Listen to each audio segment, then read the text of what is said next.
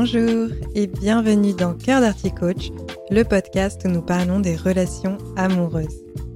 L'amour n'a pas besoin d'être parfait, seulement d'être vrai. Je vous livre des outils, des réflexions et des clés de compréhension pour y parvenir. Que vous soyez célibataire ou en couple, si vous souhaitez avoir une vie affective épanouie, vous êtes au bon endroit.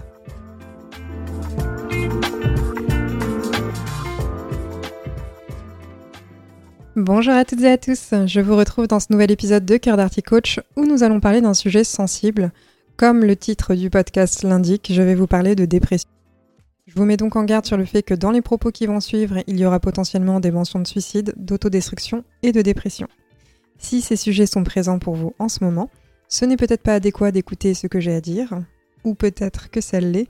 En tout cas, je vous laisse libre de décider ce qui est bon pour vous ou non. Je ne vais pas rentrer dans les détails, mais j'ai envie de vous parler un peu de mon expérience avec la dépression.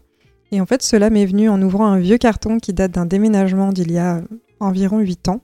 J'ai retrouvé un livre qui fait partie des choses qui m'ont sauvé. Et à la base, j'avais commencé à écrire ce sujet sous forme d'article.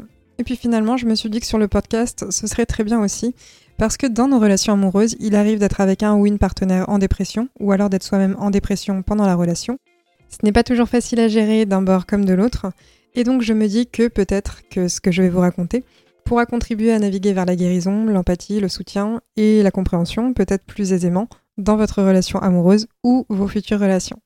Donc pour vous raconter mon histoire, quand j'étais au lycée, j'ai fait une dépression. Je ne voulais pas l'admettre, je ne voulais pas accepter que je puisse aller mal, je savais très bien qu'en soi j'avais tout pour être heureuse, et pourtant j'ai sombré. Je suis à l'aise à l'idée d'en parler aujourd'hui car je pense que c'est important de pouvoir s'exprimer sur le sujet de la santé mentale, c'est important d'affirmer haut et fort que c'est OK de faire une dépression et que surtout la souffrance n'a pas de hiérarchie. Je vous dis cela dans le sens où j'avais conscience, et c'est toujours le cas aujourd'hui, d'être une personne privilégiée.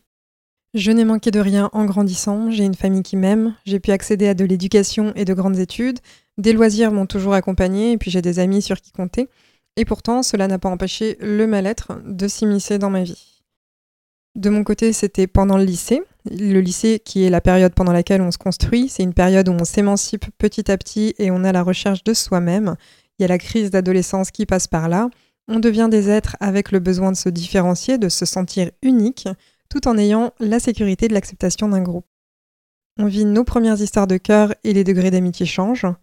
Et en fait, il existe de nombreuses choses qui ont contribué à petit à petit créer du désespoir en moi.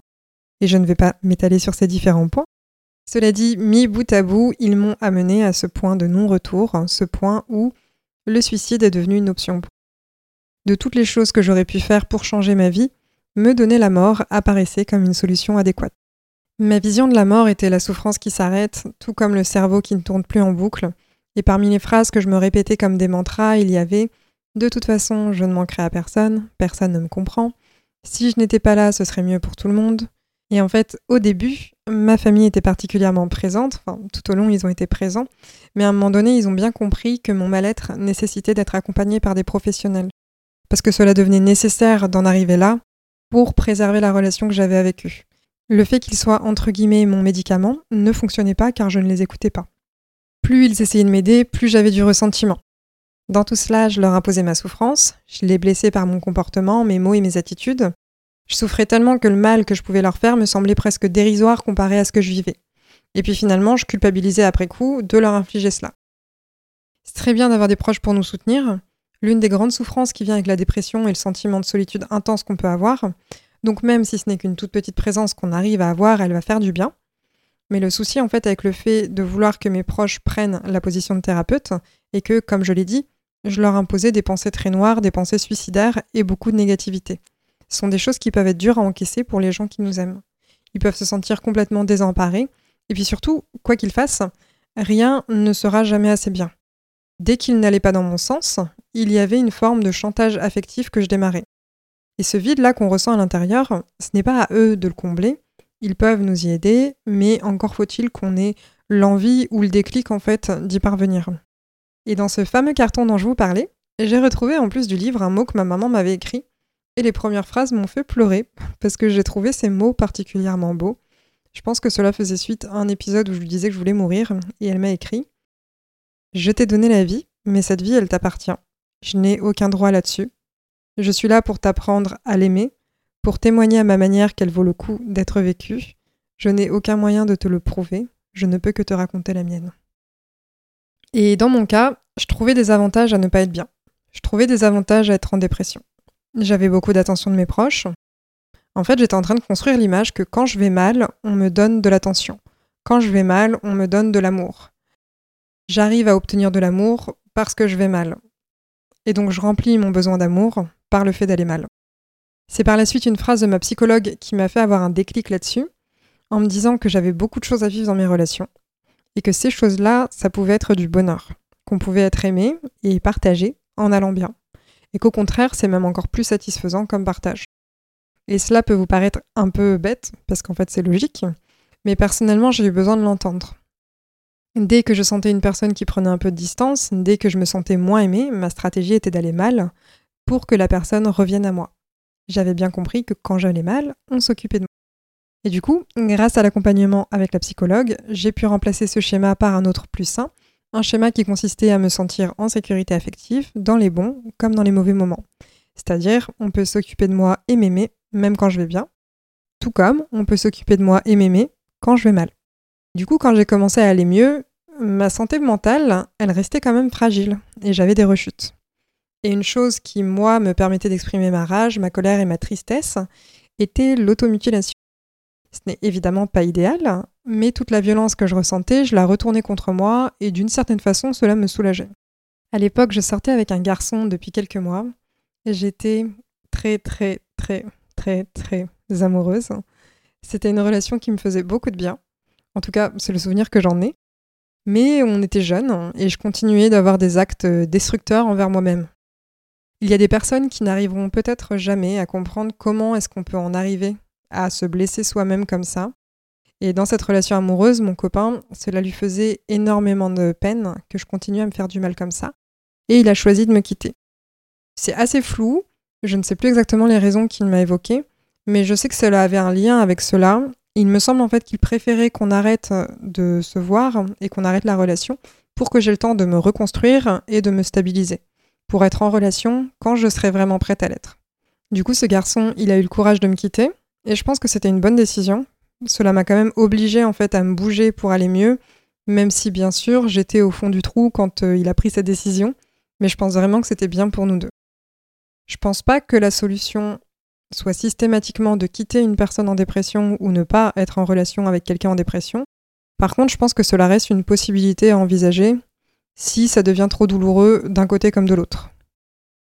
Et quand bien même, en fait, on peut avoir peur que la personne en face prenne une décision radicale et mette un terme à sa vie, cela ne veut en aucun cas dire qu'on est responsable du choix que cette personne pourrait faire.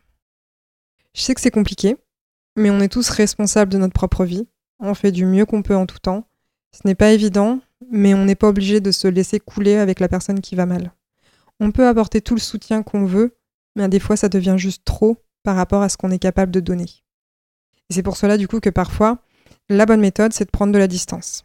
Parce que la fusion et la proximité ne vont pas toujours aider cette personne qui va mal. Des fois, donc, préserver une relation, c'est aussi la lâcher. Pour terminer, je vais vous donner quelques suggestions pour être présent pour votre partenaire ou un, une proche en dépression. Il existe certaines choses qui peuvent contribuer à ce que la personne soit à l'aise à l'idée d'être euh, elle-même et se sente mieux, en tout cas en votre présence. Déjà, il y a le fait d'accepter cette facette vulnérable où l'autre ne va pas bien. C'est-à-dire être présent pour l'autre, dans les bons jours comme dans les mauvais. Il y a aussi le fait d'accepter les silences, afin que l'autre ne ressente pas une pression d'entretenir la conversation.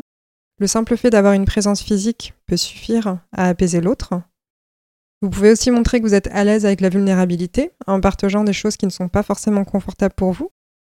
Une autre chose est de montrer que vous êtes capable d'écouter les émotions de l'autre sans les illégitimer ou chercher à apporter instantanément une solution à ces problèmes éventuels. Vous pouvez aussi poser la question de qu'est-ce que je peux faire pour que tu te sentes en sécurité avec moi? Est-ce que je peux faire quelque chose pour t'apaiser? Et c'est très probable que la personne ne soit pas en mesure de répondre à cette question, si elle le souhaite, et uniquement si elle le souhaite, vous pouvez lui suggérer des options auxquelles vous pensez. Cela peut être euh, de sortir se changer les idées, de lire un livre, de discuter, de se faire un câlin, regarder un film, etc. Attention néanmoins, Ce n'est pas parce que la personne va mal que vous ne pouvez pas poser vos propres limites pour vous protéger. C'est important qu'il y ait toujours une notion de respect. Aller mal ne justifie pas une violence verbale, psychologique ou physique. Tout comme aller mal ne légitime pas le fait de vous prendre comme une poubelle émotionnelle. Si vous êtes la personne en dépression dans la relation et que vous êtes en train d'écouter cet épisode de podcast, eh bien déjà je vous invite à chercher l'aide dont vous pouvez avoir besoin. Je sais à quel point c'est dur, je sais que le premier pas de reconnaître qu'on a besoin d'aide est très compliqué. Ce que j'ai envie de vous dire, c'est de vous autoriser à être mal en fait devant les gens, oser dire que vous allez mal. On ne sait jamais quelle main tendue et quelle aide peut arriver jusqu'à nous. L'une des choses particulièrement violentes pour moi au tout début était de me forcer à sourire et faire comme si tout allait bien. Au début, ça passait inaperçu que j'allais mal, mais plus le temps passait, plus il était compliqué de sourire. C'est ce qu'on appelle du déni. Je faisais comme si tout allait bien, mais jusqu'à quel point est-on capable de se mentir à soi-même? Eh bien, à un moment donné, on explose. Si vous faites partie des personnes comme moi qui retournaient la souffrance contre elles-mêmes, il y a des alternatives à l'automutilation. Par exemple, vous pouvez déchirer des choses, du papier, des journaux, des magazines, concentrer votre attention sur autre chose, donc avec des vidéos, des séries, des jeux, des choses comme ça. Vous pouvez ranger votre bureau, votre chambre, votre appartement, votre maison, ce que vous voulez prendre une douche plutôt froide pour se concentrer sur les différentes sensations du corps, écrire, cela peut être de façon intuitive, ou alors euh, écrire les paroles d'une chanson que vous aimez. Vous pouvez danser parce que le mouvement va créer de l'émotion. Vous pouvez aussi compter le nombre d'objets d'une certaine couleur dans la pièce, donc ça peut être du orange, du bleu ou du jaune. Vous pouvez crier dans un oreiller. Il y a plein de choses possibles, et dans la description, je vais ajouter des ressources à consulter si vous êtes en dépression ou connaissez quelqu'un qui l'est. J'espère que cet épisode aura pu vous parler. Il était principalement teinté de mon vécu. Je sais que la façon dont je l'ai vécu ne sera pas la vôtre, mais peut-être qu'il y a des petites choses qui peuvent résonner par ici et par là. Pour information, le livre qui a contribué à m'aider et à changer de perspective sur ma vie, c'est Le livre de la vie de Martin Gray. L'auteur est décédé il y a quelques années, et dans son tout premier livre qui s'appelle Au nom de tous les miens, il raconte euh, son histoire en fait, qui est assez extraordinaire mais aussi très tragique. Et dans le livre de la vie, il raconte du coup des bouts de son histoire et comment est-ce que à un moment donné il a repris aussi euh, foi et confiance en la vie? Du coup, mon déclic avec ce livre, la perspective que ça m'a apporté, c'était vraiment si lui, avec tout le bagage qu'il a porté dans sa vie, il a été en mesure de la transformer et d'être heureux, alors peut-être que moi aussi j'en suis capable. Et c'est vraiment ce peut-être qui était l'once d'espoir dont j'avais besoin pour continuer à avancer jour après jour, et puis petit à petit, aller mieux. Sur ces paroles, je vous souhaite de prendre bien soin de vous. Je vous donne rendez-vous dans deux semaines et je vous dis donc à très bientôt pour un prochain épisode.